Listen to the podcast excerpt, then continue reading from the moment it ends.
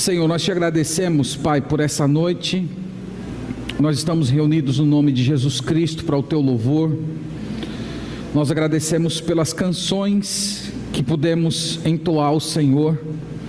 Receba cada uma delas, Pai, como sendo a expressão da nossa adoração. Nós clamamos ao Senhor nesse instante, porque nós necessitamos de Ti para compreender a Bíblia nós necessitamos do Espírito Santo para iluminar nossa mente e fazer com que a palavra chegue ao nosso coração. Então, opera em nós, Pai, vem ao nosso encontro, nos abençoa, tira todos os impedimentos, as dificuldades, as distrações, para que a nossa consciência esteja cativa à tua palavra. É a nossa oração em Cristo Jesus. Amém. Amém. Vamos abrir, meus irmãos, em Romanos capítulo 1. Eu avisei pela manhã que propositalmente nós faremos uma inversão. A mensagem que pregaríamos à noite, pregamos de manhã. Invertemos porque hoje, por conta da comemoração dia, do Dia das Mães pela manhã, nós achamos que a pregação da noite daria mais certo. Então, nós vamos continuar com a exposição no livro de Romanos. E a nossa leitura hoje é do verso 28 até o versículo 31.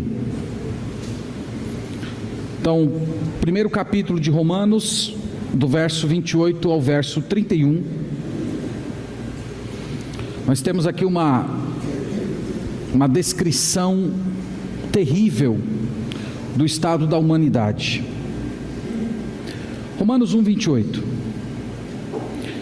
por haverem desprezado o conhecimento de Deus, o próprio Deus os entregou a uma disposição mental reprovável para praticarem coisas inconvenientes, cheios de toda injustiça, malícia, avareza e maldade, possuídos de inveja, homicídio, contenda, dolo e malignidade, sendo difamadores, caluniadores, aborrecidos de Deus, insolentes, soberbos, presunçosos, inventores de males, desobedientes aos pais, insensatos, pérfidos, sem afeição natural e sem misericórdia. Amém. Amém. As últimas três mensagens desse primeiro capítulo da, da carta aos Romanos, nós intitulamos de a geração dos abandonados. E nós escolhemos esse tema por causa de um refrão que o apóstolo Paulo tem nesse capítulo. Você pode ver esse, esse refrão no verso 24, 26 e 28. No verso 24 ele diz: Por isso Deus entregou tais homens à imundícia. No verso 28 ele diz: Por causa disso, os entregou Deus a paixões infame, infames e hoje, no verso 28, por haverem desprezado o conhecimento de Deus, o próprio Deus os entregou a uma disposição mental reprovável. Então, tem um refrão aqui nas palavras do apóstolo Paulo.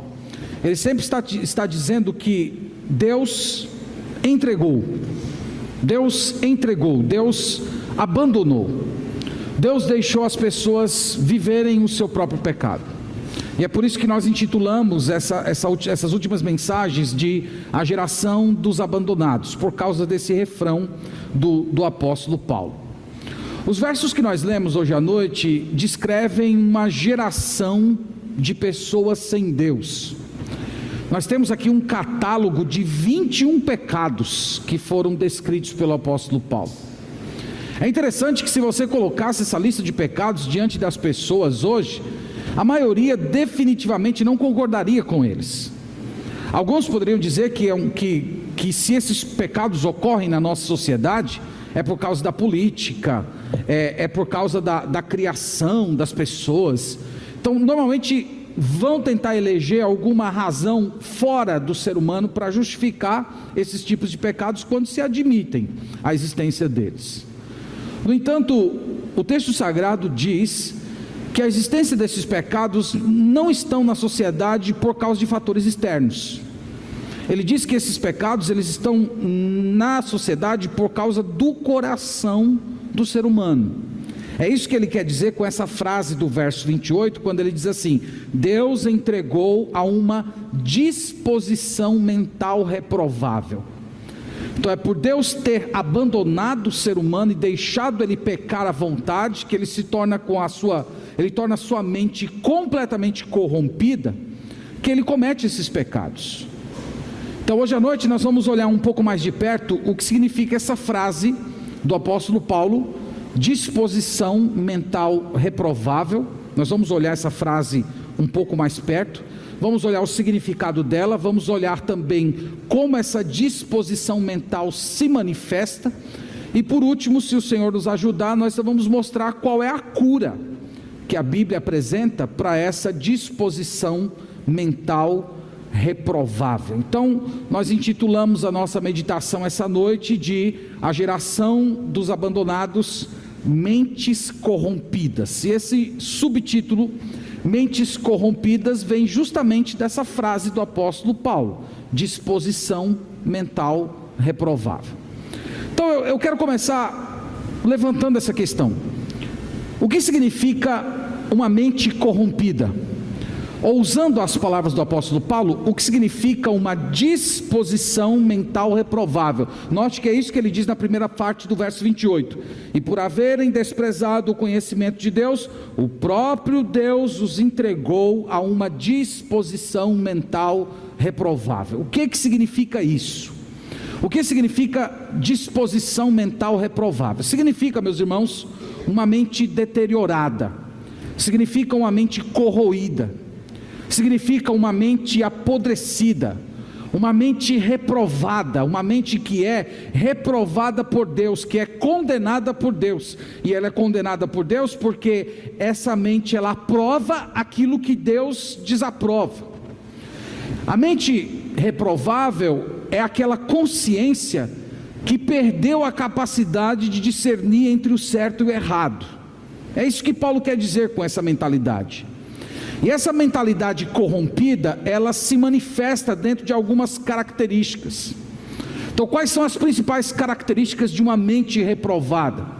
A primeira delas é que uma mente reprovada, ela aprova, ela salienta, ela mostra que esses pecados que são condenados aqui, eles são bons. Então, cheios de injustiça, malícia, avareza, maldade, inveja, homicídio, contenda. Uma mente corrompida, ela aprova isso aqui. Uma mente corrompida, ela não só aprova, mas ela deseja isso. Ela quer se ver dentro desses pecados. Uma mente corrompida, ela incentiva, é uma mente que perdeu aquela capacidade de se indignar. Ela não vê mais a maldade como maldade, uma mente corrompida é aquela mente que não só pensa, deseja, mas é uma mente que, quando está nesses pecados, ela justifica a si mesma.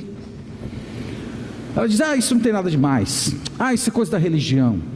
Ah, isso aí é coisa de gente antiga. Nós, nós somos, nós estamos em outros tempos, somos gente moderna. Ou procura culpar outras pessoas, dizendo: Ah, eu sou assim porque eu sou traumatizado. Eu sou assim porque meus pais não cuidaram de mim direito na minha infância, eu sofri algum tipo de abuso.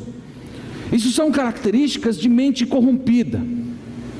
Mente corrompida também é incapaz de pesar as consequências dos seus pecados. Gálatas 6,7 diz que aquilo que o homem plantar, isso também ceifará. Essas pessoas elas têm até consciência de que os seus pecados trarão consequências mas elas são incapazes de pesar as consequências. Elas sentem que o, o, próprio desfrutar do, do mal e da maldade do pecado tem um peso superior às consequências que virão no futuro. Uma outra característica de uma mente corrompida é o odiar a repreensão. Pessoas de mente corrompida, elas odeiam ser repreendidas elas fogem da repreensão, elas se fecham quando são, quando são confrontadas, ou hostilizam quem as confronte. Então é isso, meus irmãos, que o apóstolo Paulo quer dizer com mente corrompida. É isso que ele quer dizer com disposição mental reprovável. O apóstolo Paulo, é, em outra carta, ele falou a mesma coisa, só que com palavras diferentes. Olhe comigo, Efésios, por favor, deixa aí o, o seu Romanos marcado. Mas olha em Efésios capítulo 4. Ele diz a mesma coisa que ele falou aqui em Romanos, de disposição mental reprovável, só que ele afirma isso com outras palavras. Efésios 4, verso 17. Ele diz: Isto, portanto, digo e no Senhor testifico, que não mais andeis como também andam gentios. E agora ele vai começar a definir como é a mentalidade do gentio. Ele fala na vaidade dos seus próprios pensamentos. Ele acrescenta: obscurecidos de entendimento alheios à vida de Deus por causa da ignorância que vivem pela dureza do seu coração, os quais, tendo se tornado insensíveis, se entregaram à dissolução para com avidez cometerem toda sorte de impureza. Paulo fala que é um processo que começa na mente. Ele diz assim: eles se tornaram ignorantes, eles se tornaram pessoas de coração duro, eles se tornaram insensíveis, isto é, eles não têm mais uma sensibilidade moral para discernir o que é certo e errado. Então, o que, que eles fazem depois de se tornarem sensíveis? Paulo diz: eles se lançam à dissolução. A dissolução é a vida sem controle, é a vida sem limites. E ele diz: para com avidez, essa palavra avidez significa com fome, com gana, com desejo, cometerem todo tipo de torpeza. Então aqui é a mesma disposição mental reprovável. É isso que acontece numa mente sem Deus. É isso que acontece quando Deus se afasta de uma pessoa e permite que essa pessoa se torne o Deus de si mesmo. Isso é o exemplo de uma mente corrompida. Agora volte para Romanos e vamos continuar a nossa, a nossa exposição, agora levantando uma segunda questão. A segunda questão é essa: como ocorre essa corrupção mental? Nós falamos que Paulo diz que o homem ele está entregue a uma disposição mental reprovável, mas o ponto agora é: como é que ele se tornou assim? O que foi que aconteceu? Porque afinal de contas, a Bíblia diz que o homem foi criado à imagem e semelhança de Deus. Deus criou o homem com a mente lúcida, Deus criou o homem com uma, uma mente pura. E o que foi que aconteceu com ele para que ele se tornasse desse jeito? Porque ele se tornasse tão mal, tão corrupto, tão apodrecido moralmente. Paulo aponta aqui em Romanos capítulo 1 duas causas. A primeira está na primeira frase do verso 28. Olha o que ele diz: e por haverem desprezado o conhecimento de Deus. Então, a primeira causa que Paulo enumera para responder essa pergunta: como o homem se tornou um sujeito de mente tão corrompida?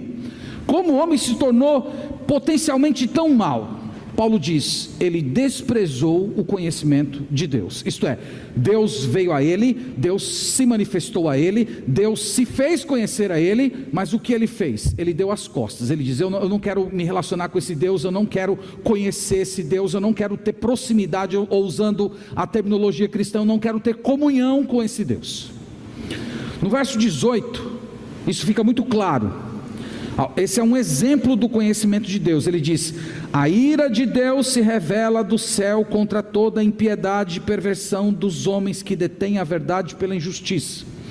Qual é o primeiro conhecimento que todo ser humano tem a respeito de Deus? O conhecimento que, primeiro, Deus existe, e segundo, Deus está irado. Isso é uma coisa que pouco se fala, irmãos. Eu já disse isso em outras mensagens. Se fala muito de que Deus é amor, que Deus é bondoso, que Deus acolhe, é, que Deus perdoa, e tudo isso é verdade. Mas esse é só um lado da moeda. Porque o texto diz que a, a mensagem começa com essa informação: Deus existe e Deus está irado. E, e eu falei isso numa, numa mensagem anterior: que é muito interessante você estudar esse fenômeno nas próprias religiões do mundo. Se você fosse fazer um, um, um catálogo de todas as religiões do mundo, você verá que todas as religiões possuem rituais de apaziguamento. Todas as religiões possuem um fenômeno em que elas compreendem que o seu Deus está irado contra si mesmo e que eles precisam fazer um sacrifício. Aí fazem sacrifício de animal, sacrifício de ser humano, pagam uma penitência, seguem uma lei, seja lá o que for. Mas é interessante como em cada ser humano há esse conhecimento inato de que você está em falta com Deus, que você não é aquilo que você deveria ser que você teria condições de ser uma pessoa melhor que você é, e você tem aquela sensação de que está em falta. Paulo diz que esse conhecimento foi dado a cada ser humano, e no versículo 28 ele diz que o homem desprezou esse conhecimento.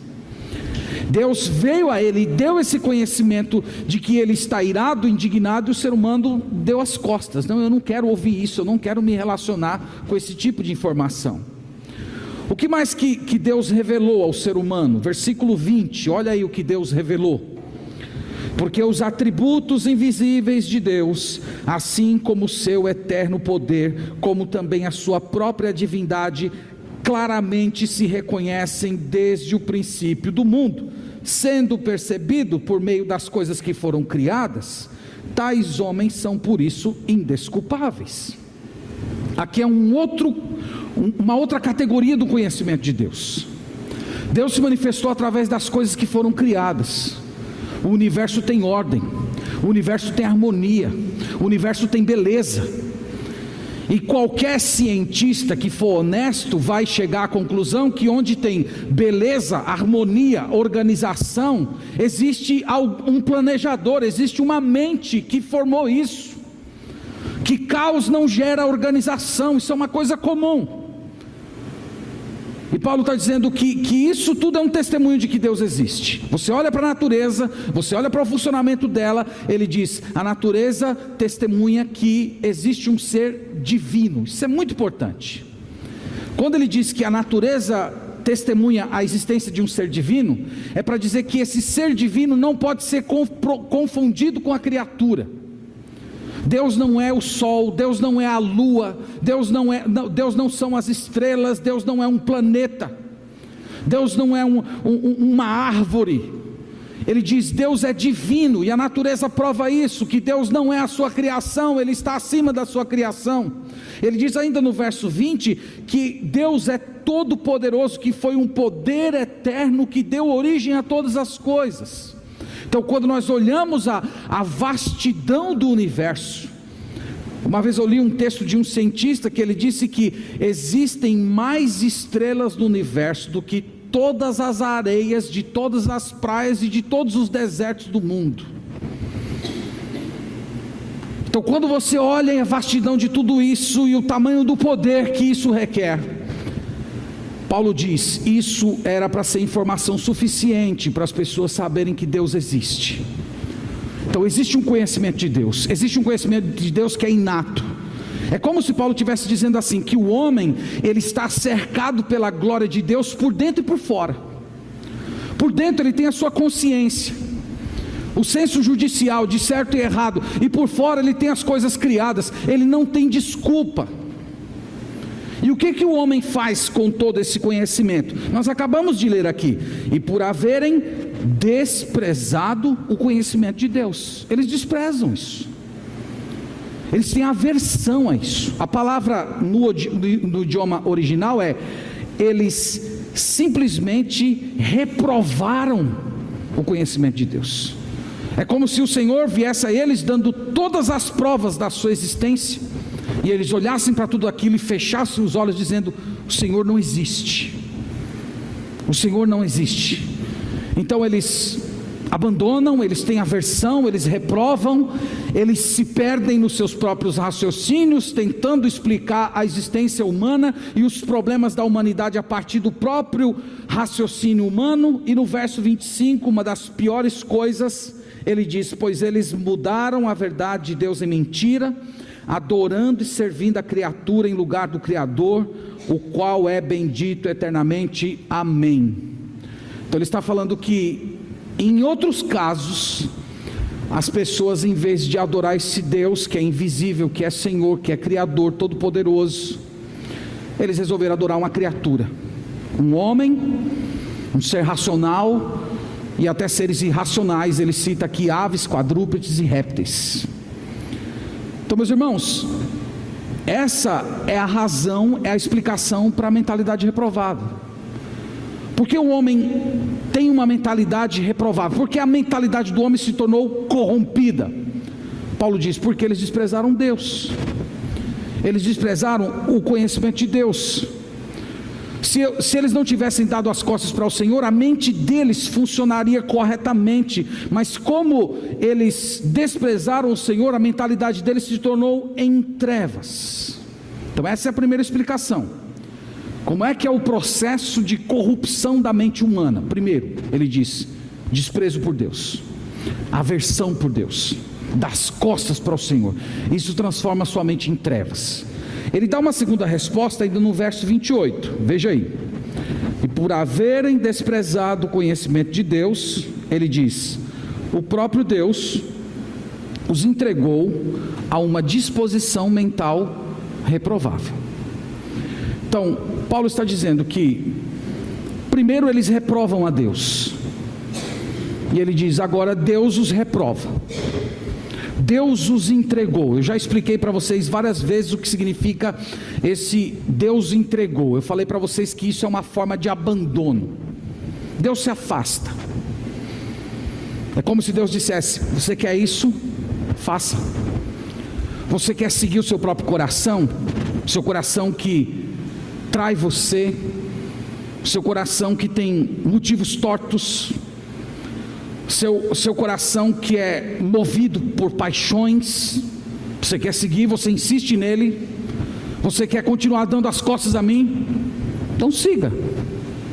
Isso que significa Deus entregar. No Antigo Testamento, você que já leu o Antigo Testamento com bastante atenção, lembra que essa linguagem é de lá. O Antigo Testamento diz que Deus entregou Israel aos seus inimigos. Esse entregar de Deus não é que Deus pegou e empurrou Israel para os braços dos seus inimigos. Foi simplesmente Deus se afastando, deixando que eles ficassem sozinhos, e a partir dessa solidão existencial, eles se tornaram presas fáceis dos inimigos que já estavam ao redor. Então Deus entrega. Só que aqui Paulo está dizendo que Deus não vai entregar você para um inimigo. Deus vai entregar você para você mesmo. Deus vai entregar você para o seu próprio coração.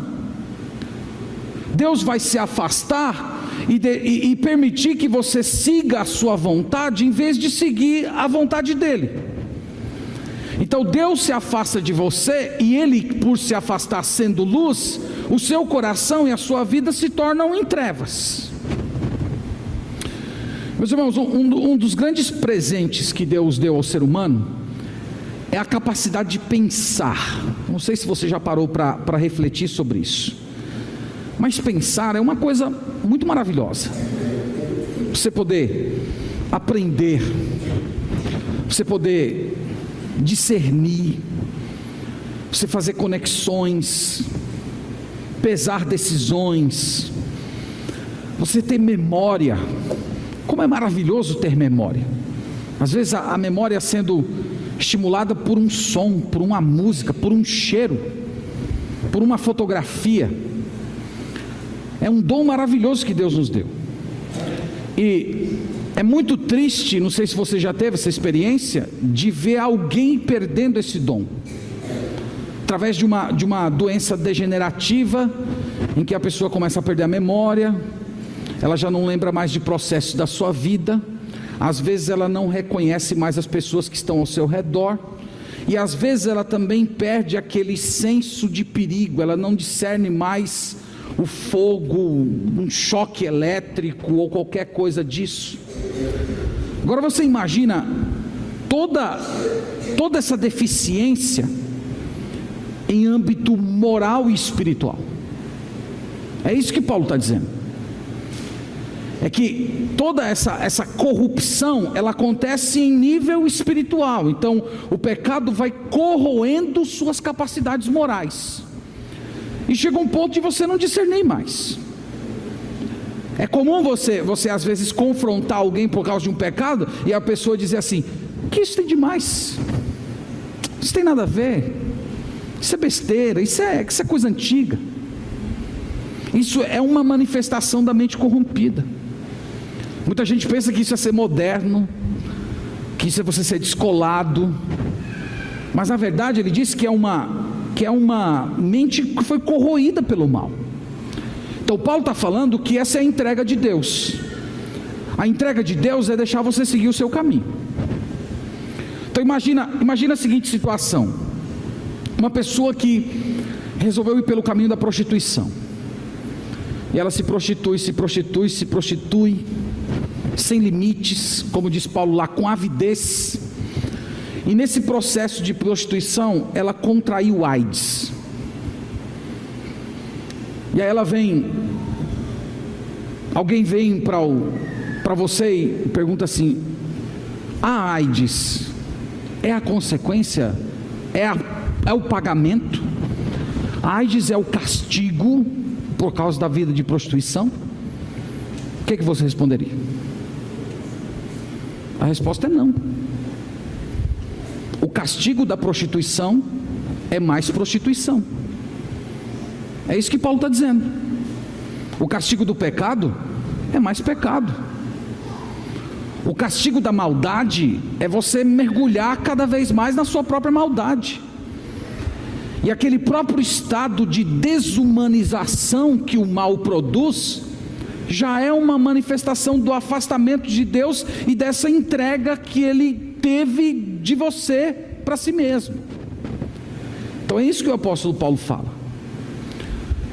Nós estamos vivendo uma época, irmãos, em que muita gente pensa que abandonar a, a, a crença em Deus é coisa de gente inteligente.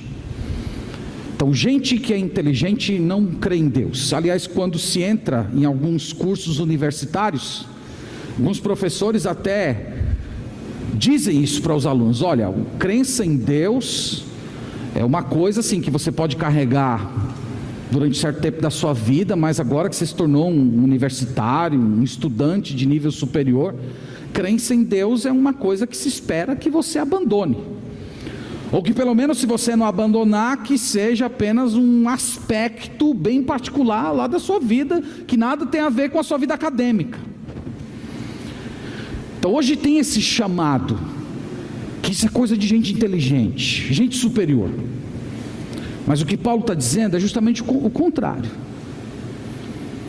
A, a, a, ausência de crença em Deus, em vez de produzir clareza de mente, objetividade científica, ele diz: produz obscuridade, produz trevas. Não é que você se torna menos inteligente, não é porque você se torna incapaz de fazer mestrado, doutorado e pós-doutorado. Ele não está falando disso. Ele está falando de uma consciência moral. A consciência moral se tornou corrompida. E só a presença de Deus é que pode te dar uma consciência moral plena. E muita gente pensa que esse processo de abandonar Deus é um processo de humanização. Tem gente que fala isso, né? Livros inteiros de filosofia foram escritos sobre isso, para dizer assim que um, um, um aspecto da maturidade humana é justamente você assumir essa autonomia de que você não precisa da existência de um Deus para viver. E Paulo está falando que é o contrário. É desumanização. É você se tornar um ser inferior comparado àquilo que Deus queria que você fosse. Então, meus irmãos, é dessa maneira que uma mente se torna corrompida. Primeiro, ela afoga o conhecimento de Deus. E segundo, ela é entregue por Deus para si mesma. Terceira questão: qual é o resultado de uma mente corrompida? Então, até agora nós vimos o, que, o definimos a mente corrompida, vimos como alguém se torna uma, com uma mente corrompida, agora nós vamos ver os resultados. O que ocorre com um ser que teve a sua mente corrompida? Vamos ler o verso 28. Ele diz assim: E por haverem desprezado o conhecimento de Deus, o próprio Deus os entregou a uma disposição mental reprovável. Agora veja o que ele diz: para praticarem coisas inconvenientes. Então, como é que uma mente corrompida se manifesta? Através de práticas que Paulo chama aqui de inconvenientes. E essas práticas, elas estão a partir do verso 29, que a gente já leu. A gente não precisa é, parar e olhar cada um desses 21 pecados, inclusive a gente nem teria tempo de fazer isso hoje, mas eles são praticamente autoexplicativos, exceto alguns que eu quero mencionar de modo especial. Vamos lendo essa lista de coisa inconveniente que Paulo cita aí a partir do verso 29. Ele diz primeiro: cheio de toda injustiça, malícia, avareza e maldade, possuído de inveja, homicídio, contenda, dolo. A palavra dolo aqui significa malícia, significa alguém que tem más intenções escondidas, alguém que se aproxima de você aparentemente por um motivo nobre, mas que ela esconde o motivo real e que é um motivo corrupto. Ele continua: malignidade, sendo difamadores, caluniadores, aborrecidos de Deus. A palavra que é aborrecidos de Deus significa gente que considera Deus como inimigo, que tem raiva de Deus. Ele ainda diz: insolentes, soberbos, presunçosos, inventores de males, desobedientes aos pais, insensatos e pérfidos. A palavra pérfido significa desleal. E ele cita ainda sem afeição natural. Essa expressão sem afeição natural significa sem amor pela família. Desprezar pai, desprezar mãe, desprezar filho, desprezar parentes, desprezar aquelas pessoas que estão próximas a você consanguinamente e que precisam de você. Ele diz: tudo isso são manifestações de uma cultura que deu as costas para Deus, são manifestações de pessoas que Deus se revelou a elas e elas afogaram esse conhecimento e que por causa disso Deus entregou elas a si mesmas. E o que elas se tornaram? Elas se tornaram isso aqui. Lembre-se que essa lista que Paulo apresentou aqui não é uma lista exaustiva. Tem outras listas no Novo Testamento. Mateus capítulo 7, versículo 21, lembra Jesus falando, porque do coração do homem produz malícia, avareza e ele, idolatria, e ele cita vários pecados. Lembra de Gálatas 5,19, as obras da carne são conhecidas, prostituição e tal e tal, e ele cita. Tem várias listas no, no Novo Testamento. Paulo aqui não está é, cobrindo exaustivamente todos os pecados que são possíveis, na verdade, ele está dando só uma amostra. E eu não sei se você percebeu, é que essencialmente esses 21 pecados, eles ferem os dois grandes mandamentos deixados por Jesus Cristo: o amor a Deus e o amor ao próximo. Há pecados dessa lista que são pecados que se cometem contra Deus.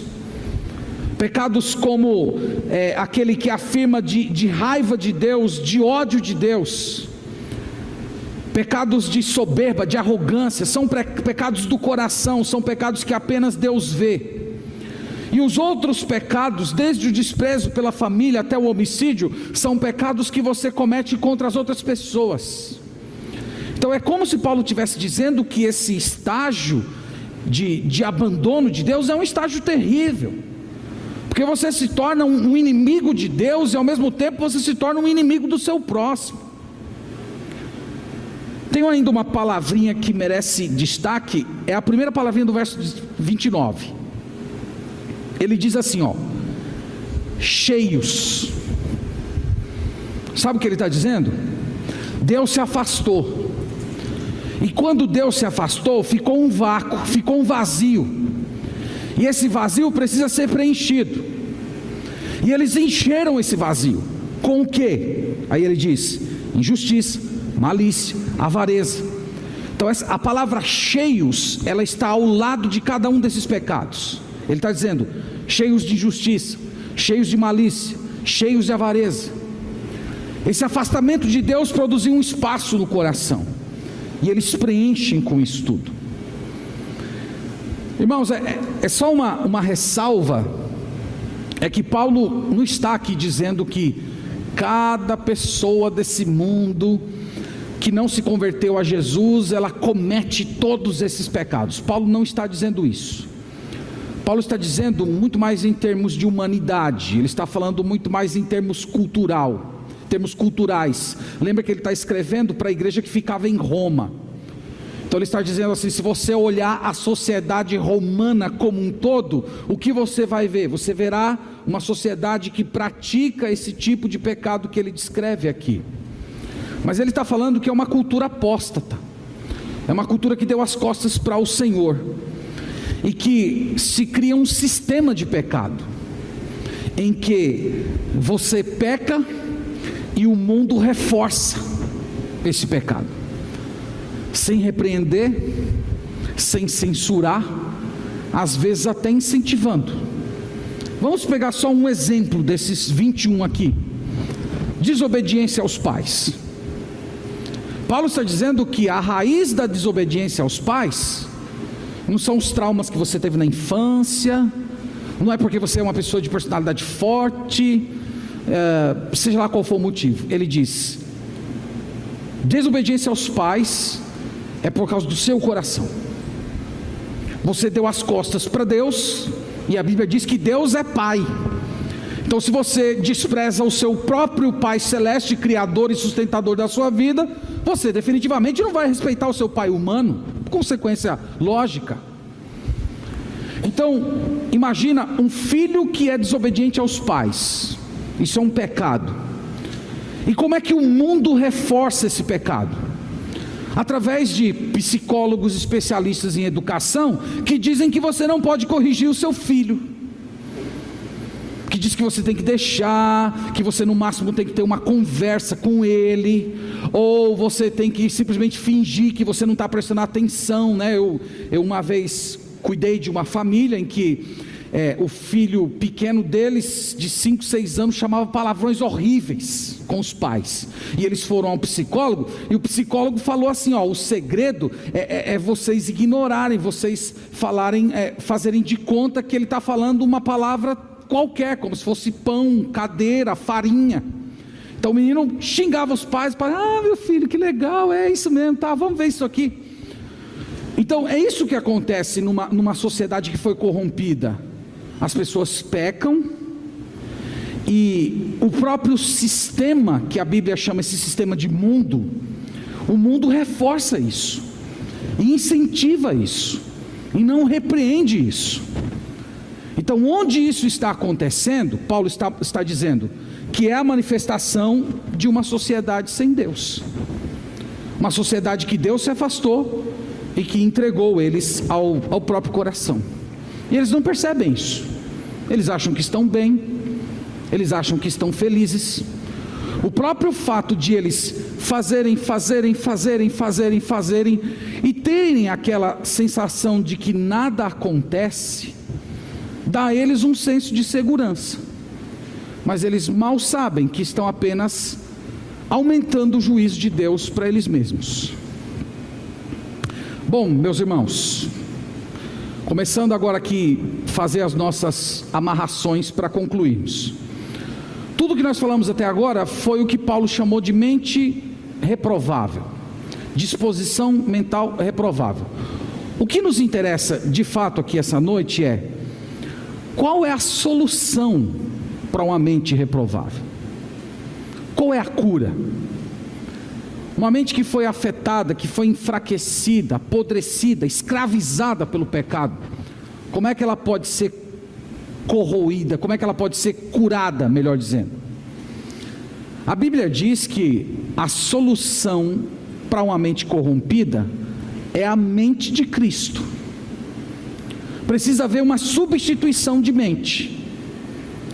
A sua mente, que foi corroída pelo mal no sentido moral, ela precisa ser substituída, ou precisa haver um novo princípio operando na sua mente. que a Bíblia chama de mente de Cristo. Então, eu estou dizendo isso para te falar o seguinte: que você não tem como consertar a si mesmo. Você não tem. Você pode fazer alguns ajustes, você pode colocar até um band-aid em cima da ferida. Mas a cura é só através do Evangelho do Senhor Jesus Cristo.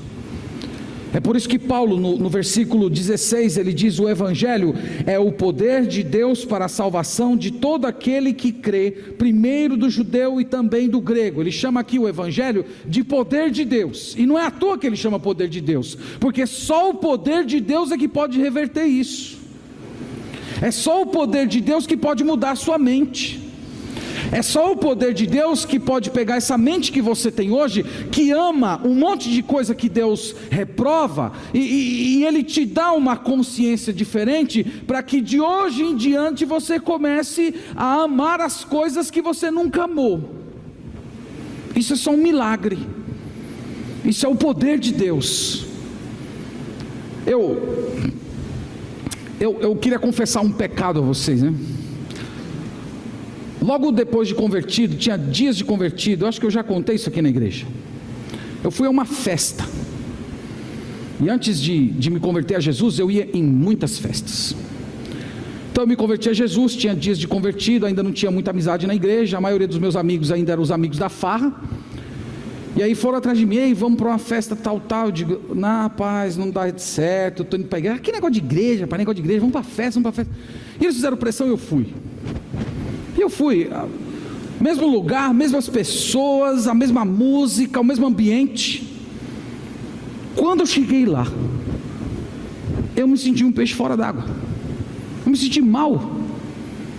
E eu comecei a estranhar a mim mesmo. Por que, que eu estou me sentindo assim? Eu sempre gostei de estar aqui, eu sempre gostei dessas pessoas. Eu sempre gostei de, de fazer certas coisas. Porque de repente começou a dar um peso no coração, um incômodo na minha alma. E eu lembro que eu fui para casa andando, umas três horas da manhã, longe, um tempo de ser assaltado. Eu cheguei em casa de madrugada, passei a madrugada inteira chorando, uma angústia que me consumia. E eu não entendi o que tinha acontecido comigo. Mais para frente, lendo a Escritura, foi que eu cheguei a essa compreensão que eu estou dizendo para vocês hoje foi a mente de Cristo. Tinha acontecido um milagre dentro de mim, eu não percebia. Eu era o mesmo sujeito, eu era um jovem, tinha 19 anos. Achando que eu estava no auge da minha curtição, e de repente eu cheguei naquele mesmo ambiente, eu me senti um lixo ali. O que foi que aconteceu? A resposta está aqui, olha. O Evangelho é o poder de Deus para a salvação teve um poder que mudou a minha maneira de pensar. E aquelas coisas que eu amava, eu comecei a aborrecê-las. E aquilo que eu valorizava, eu comecei a sentir nojo. E eu comecei a ter vontade de fazer coisa que eu odiava. Ir para a igreja, sentar e ouvir um pastor pregar uma hora, era um tédio. Comecei inclusive na igreja por motivos errados, né? Mas um dia eu conto, isso é uma outra história, eu conto isso outro dia. É outro pecado, né? Eu vou confessar só esse pecado hoje. Mas vim para a igreja, abrir a Bíblia, ler a Bíblia em casa, fazer oração, fugir de, certos, de certas companhias. O que foi que aconteceu? Mente de Cristo. Então eu estou dizendo que você não tem como mudar a si mesmo. Você pode fazer alguns concertos na sua vida, mas a mente de Cristo é um milagre, ela, ela é, um poder, é um poder sobrenatural, em que Deus capacita, Ele abre os seus olhos para você olhar para Jesus Cristo e você se sentir perdido, distante de Deus, miserável, condenado. Isso produz em você uma necessidade. Eu preciso de Deus, eu, eu preciso ser perdoado, eu preciso de uma transformação. Eu, eu não me aguento mais. É só o Evangelho que pode fazer isso. Então, se hoje à noite, você, quando leu essa, declaração aqui do apóstolo Paulo, e você disse: Eu sou assim, eu sou desse jeito aqui. Eu até posso não cometer todos esses pecados, mas eles estão dentro do meu coração. Eu me sinto dessa maneira. Eu quero dizer a você que esse é o primeiro passo da sua esperança. Deus não está distante de você. Porque Jesus Cristo ele veio para os doentes. Ele não veio para quem é bom. Jesus Cristo não veio para aqueles que estão se sentindo bem consigo mesmos, para aqueles que estão com autoestima elevada. Não. Jesus Cristo veio para aqueles que se sentem perdidos. Então, essa noite, se você se vê nessa condição, vem até Jesus. Aí onde você está, você pode conduzir o seu pensamento para o alto falar com Deus. Talvez você nunca falou com Ele. Dizer, Deus, eu, eu quero essa mente, eu quero essa mudança. Eu quero ser perdoado. Eu quero experimentar esse poder, essa transformação espiritual. E eu tenho certeza que Deus vai ouvir a sua oração e vai te dar a mente de Cristo. E a partir de então, você vai ter uma clareza, como você nunca teve na sua vida. Eu queria também, meus irmãos, como uma palavra de conclusão, levar você a, a pensar um pouco no seu estado. Como é que você está? Você está na prática costumeira desses pecados? Talvez você tenha me ouvido essa noite falar de todos esses pecados aqui, você esteja no seu coração dizendo assim: Isso aí não é comigo, não. Eu, eu não tenho nada a ver com isso. Talvez, é possível, que essa sua escusa, essa sua fuga, de admitir quem você é, já seja o primeiro sinal de que você foi entregue a uma mentalidade reprovável. Talvez já seja uma manifestação da sua insensibilidade, e que você se sente uma pessoa muito boa. Isso é o primeiro sinal da, da cegueira espiritual. Então, essa noite, peça a Deus para Ele iluminar o seu coração, peça para o Espírito Santo sondar sua alma porque você pode estar tendo uma visão falsa ao seu respeito. Você já pode estar, estar tão acostumado com esse pecado e com esses tipos de pecado aqui, que eles não incomodam mais a sua alma, você já foi cauterizado. Então pense nisso. Lembre-se que pecados com os quais você se acomodou são indícios de rejeição a Deus. Por exemplo, egoísmo. Ele fala aqui sobre, sobre egoísmo. Pensar só em você mesmo, não ter altruísmo, não pensar no outro. Primeiro lugar é você, segundo lugar é você, terceiro lugar é você. Só pensar nos seus próprios interesses.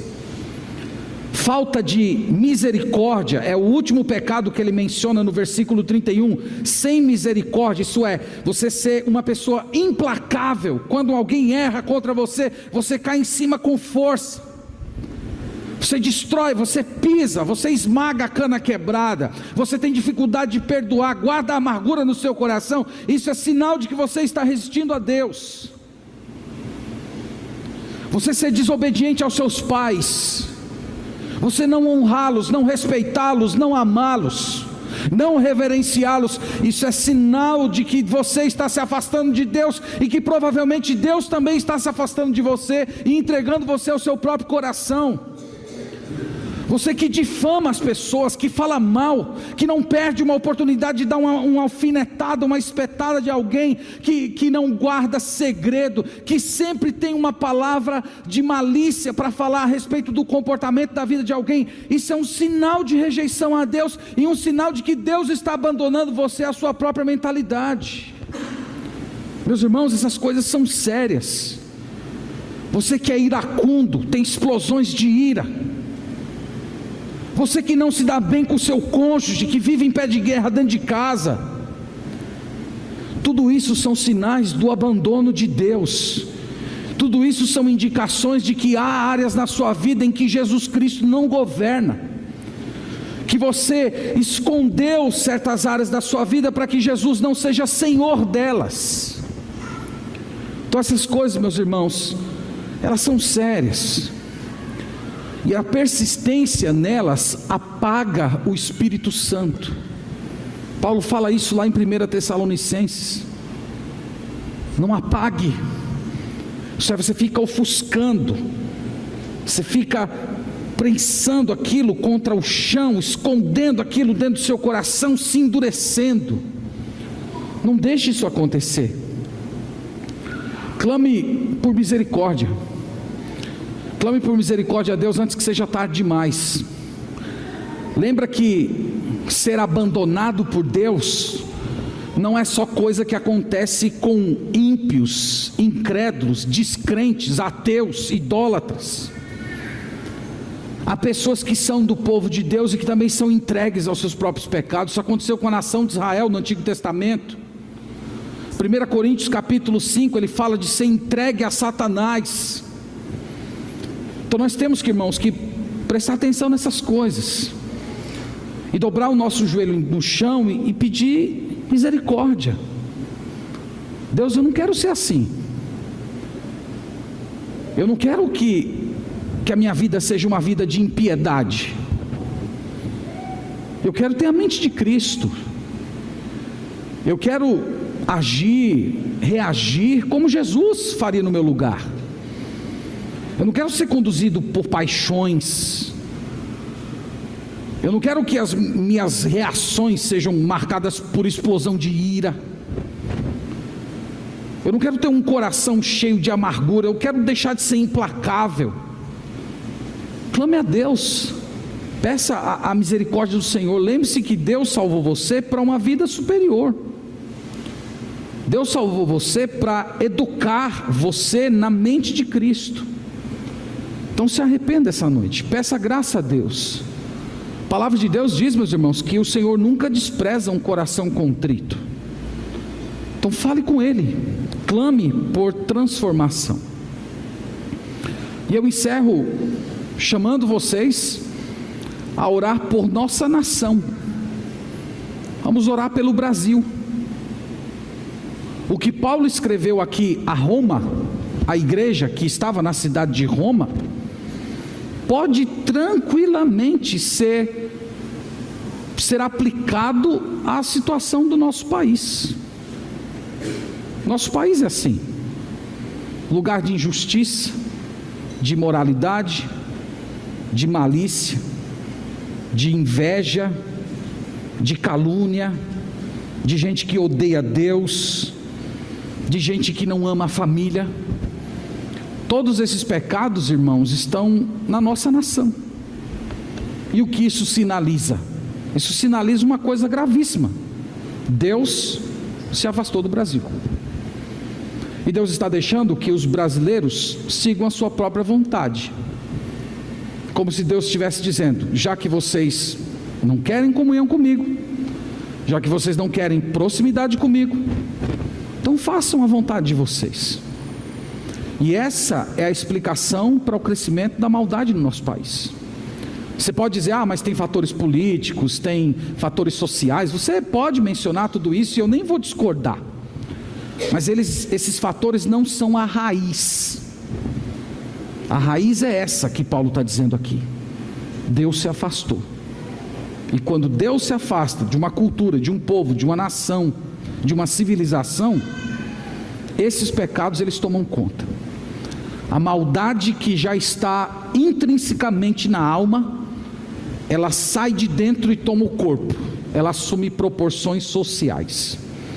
Então que Deus tenha misericórdia do, do nosso país, que Deus Levante a sua igreja, que Deus produza um despertamento espiritual, que o Evangelho de Jesus Cristo chegue às pessoas do nosso país, para que haja uma transformação interior e salvação para a glória de Deus. Amém. Vamos orar, irmãos, e vamos agradecer pela palavra do Senhor.